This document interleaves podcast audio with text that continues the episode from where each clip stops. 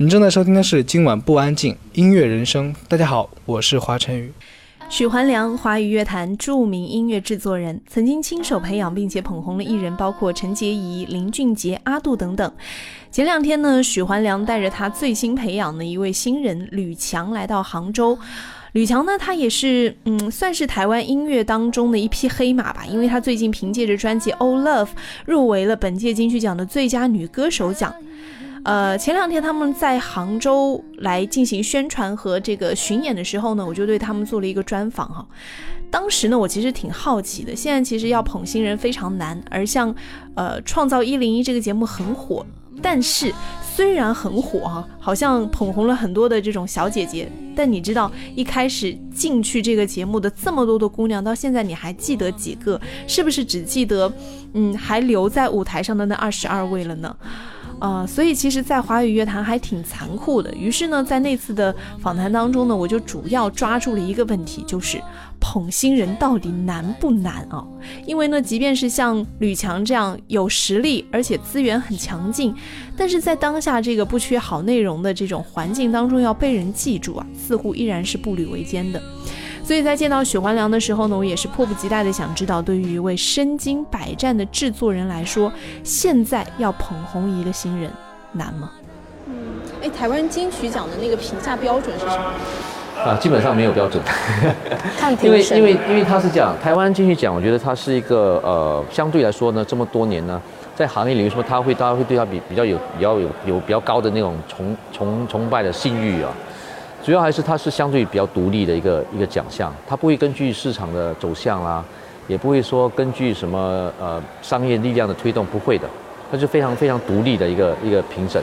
然后它每一年它都是有一个喜欢评一个评审团的团长，然后会组织一些一些音乐圈的人士嘛，大概二十到三十多个人，所以这每年的人都不一样，所以你是很难去操控它的，对。而且是真的是非常公平公正的，就是连评审在最后决选的那一天，手机是不完全不能带在身上的，是要被管住。然后我们我们自己其实都不会知道评审有谁，只知道主席评审主席是谁，可是会知道呃颁奖典礼当天才会知道哦，原来有哪些评审，而他们会被圈在某一块，任何人都不能靠近。就是因为怕会怕会有记者来来访问呐，透露说哦，然后就先报说歌手谁得主这样子。是，就是就是他六月二十三号颁奖当天晚上哈，他们下午的时候他们才做最后的决决选。嗯，公布入围名单的当下你在干嘛？我跟我的狗在一起，在家里。我那本来要本来要去买中餐，本来要吃面，可是因为我们公布入围时间是三下午三点，可是就是眼看时间已经两点快五十几分了，我觉得我们怕说在等面的过程中，那个刚好就搬过去，然后有我或没有我都会很激动，很很很心情会外外放这样子，对，太亢奋，然后算了算了，干脆回家看直播。然后就配着水看直播，心里就是还蛮忐忑的。然后当在讲到呃女歌手入名单的时候，第一个名字就是我的名字，我瞬间直接大叫，因为就是没有想到的事情，因为连我们公司自己的工作人员都觉得说啊，这是没有啦，就看看就好，就当做是在关注时事的心情去看这个直播这样。嗯，那你的狗呢？惊吓到？我的狗还好，它们的毛都是我的眼泪，就是太激动了。对啊。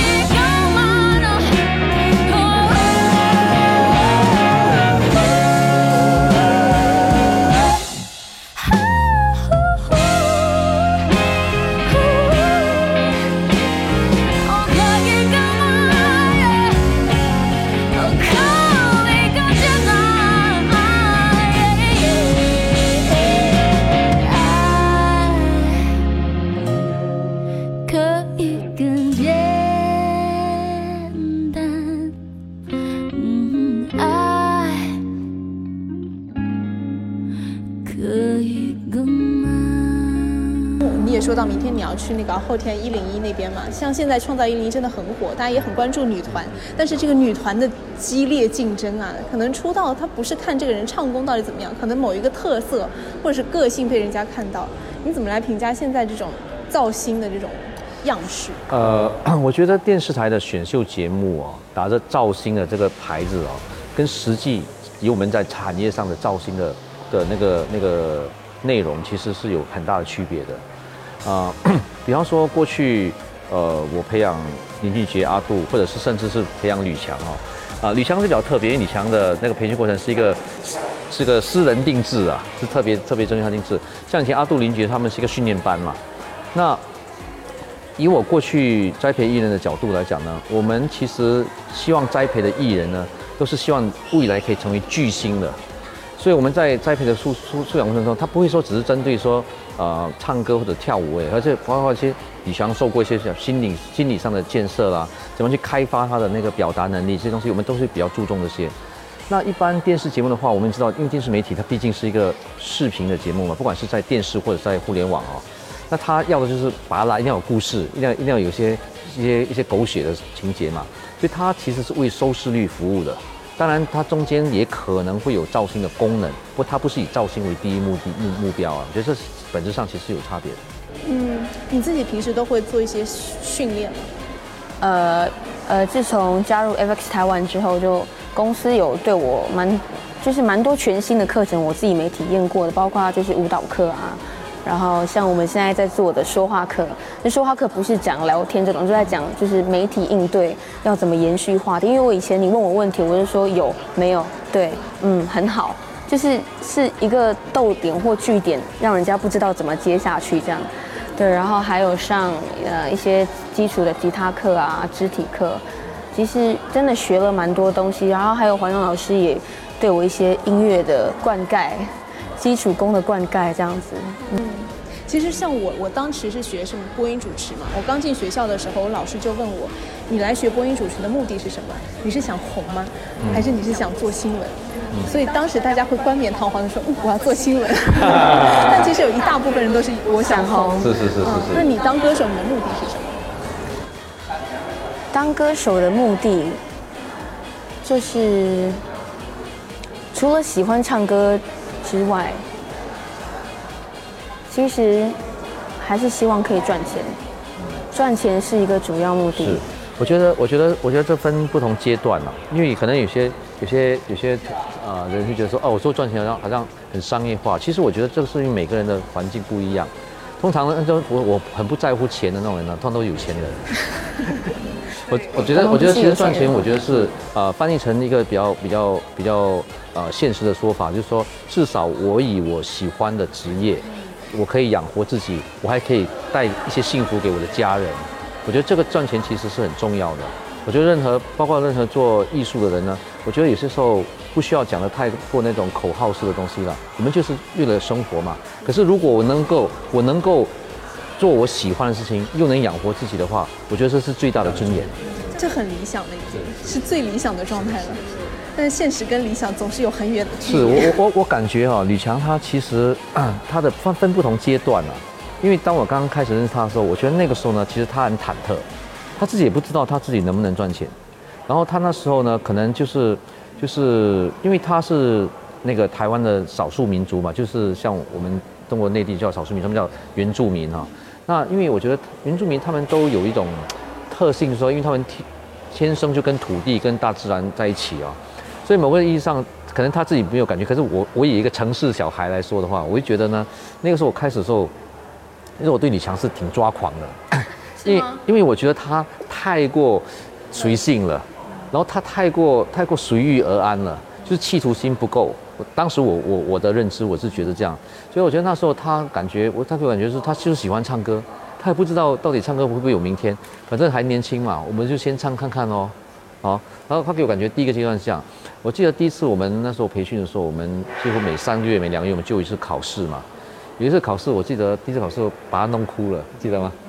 嗯，那次那次那次，我觉得我觉得那天，其实他那天从我把他弄哭的那开始哦，我就突然间觉得他有希望了。要哭过就对了。对对对，因为我觉得我觉得哭有些时候是一种，就是说对自己的表现，因为他对那他对他自己的表现非常不满意，哦，对，蛮失望的。哎，我觉得有时候。在我做去歌手的经验当中，就说，有些时候我们幕后的人呢，其实我们可以给予的更多的是一种启发。可是因为将来有一天他站在台上呢，是他不是我，所以他必须要从内心里面去找到他自己的那个聚焦的点。啊，所以我觉得从那一刻开始，我就看到，哎，吕强有有有有感觉了。然后其实我们培训过程中并不是一成不变啊，每个不同阶段我们会修改培训的内容，会加深不同的不同的重点啊。当然，因为现在李强他现在在宣传期嘛，所以其实他现在可能每天的基本功的练习就会稍微少一点，因为他其实他每天表演就已经在练习了。嗯，你会有自己的偶像吗？Beyonce，超爱 Beyonce，可是他是呃不不不很全面，不止唱歌，他跳舞也很厉害，然后还有他对工作的态度，他的执着，他的每一个点都是。为了舞台而生，这样子，我觉得很值得学习，很厉害。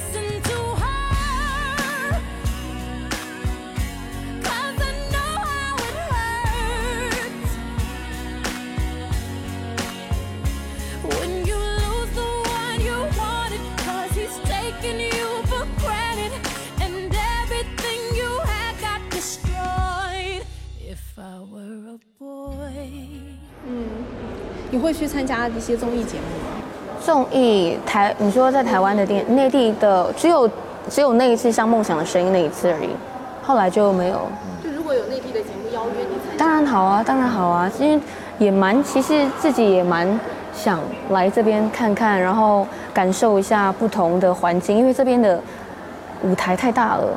其实我还是想自己练练胆，练练胆看看，因为其实我蛮胆小的，我很容易紧张。嗯，其实因为像一零一上面，我看到陈芳宇，看到许静韵，这些都是我在香港曾经专访过他们独立发片的歌手，哦所以看到他们愿意去加入女团，重新从零开始，这个需要很大的勇气。嗯，我想可能呃，我个人倒觉得说，因为现在的生态不一样嘛，其实我觉得这种电视节目呢，你把它当做是一个通告就好了。我我觉得更多的东西不一定是要抱这个得失心，说我一定要去得奖，一定要被选上。我觉得是一种交流，一种去认识朋友，然后认识新的音乐人，然后认识新的节目组。我觉得认识新的观众，因为每一次我觉得我相信每一个节目它的受众都会有一些不同的，并不是说同样的人去一直移来移去嘛。当然有些人会都看，可是会有新的观众嘛。我觉得像作为歌手在这个时代呢，其实我觉得心情可以放宽一点。嗯，所以你们自己对于优秀歌手，就是你们自己认定的优秀歌手，应该具备哪些素质？优秀歌手比方说你的偶像，Beyonce，嗯，魅力，舞台魅力，然后或许唱歌不一定一定要超强超厉害，我觉得舞台魅力很重要，因为有时候台下的人看的不是你哦你多强，他们想要的是你给他的感觉。他说这是你，你可能是我心目中那种那一个样子，我想成为的样子，所以我我很我很爱你，你你给我那样的感觉，然后魅力之外。还有还有最重要是心理建设，平常心好重要。就一紧张真的是什么都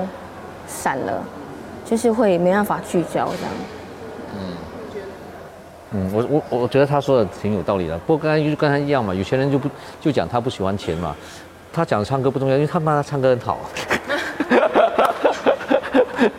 我我觉得我觉得我觉得是这样呃，当然我觉得每一个我不要赞同他说法，是其实是一个魅力的，总体来说可以说是一个魅力。但这个魅力呢，有时候不同的人呢，他是架构在不同的基础上。啊，比方说有些可能是他的魅力来自于他的创作，比方说像周杰伦嘛，啊，那也许有些时候啊、魅力来自于他的说段子，啊，那有些时候可能是他的演唱实力。我觉得这些都是一个综合的魅力。更多的时候，我觉得像吕强这样子，已经算是唱功有一定有一定呃肯定的这个歌手呢，我觉得他更多的可能是需要跟更多的观众的交流。哦，不管是不只是电视上的节目，更多是可能是实实际的演出的那种跟观众的交流。我相信呢，一个艺人他成长过程中哦，他需要互动的，需要互动，需要观众给他更多的鼓励。里面呢，他会找到一个跟观众互动的方式。那当然，我们知道说，因为现在互联网时代嘛，很多时候有时候大家一方面呢在享受着这个互联网的美好的同时呢，有时候呢不不小心的又做成了一些破坏，比方说大家的一些啊、过去互联网过去十年这种所谓的盗版的状况哦，所以我觉得随着现在大家对版权的意识越来越好，更多年轻人愿意付费给音乐的时候，其实音乐产业其实就算你是一个普通的观众哦，其实你有一个角色可以扮演的。如果你可以不断的支持好的音乐的话呢，中国的音乐未来会变得更好。嗯，那刚刚这个问题是成为优秀歌手应该具备的素质。那如果歌手要红呢？呃，我觉得歌手要红哦，在互联网时代哦，并不是太困难的事情，只是说你红了之后，你要红多久？因为任何一个任何一个我们过去跨时代的一个巨星呢，他都一定红过。可是这个现象能不能持续变成一个时代，很多时候呢，就看这个歌手本身他的内涵和他的智慧去选择什么样的团队来帮他继续的打造。因为我们看到过去有一些歌手，就是说他们突然间一红的时候呢，变成大头症，然后他身边的人呢，都不是真正做事的人，都是拍马屁的人，这样的艺人呢，很快可能就没了。所以我觉我个人觉得说，不管是你做优秀的艺人，或者你要红的艺人，如果你要是红的红很久的话，那你必须要在不在基础的这个音乐知识以外呢，其实你的身心、你的你的心灵、你的心态和你的智慧呢是非常重要的。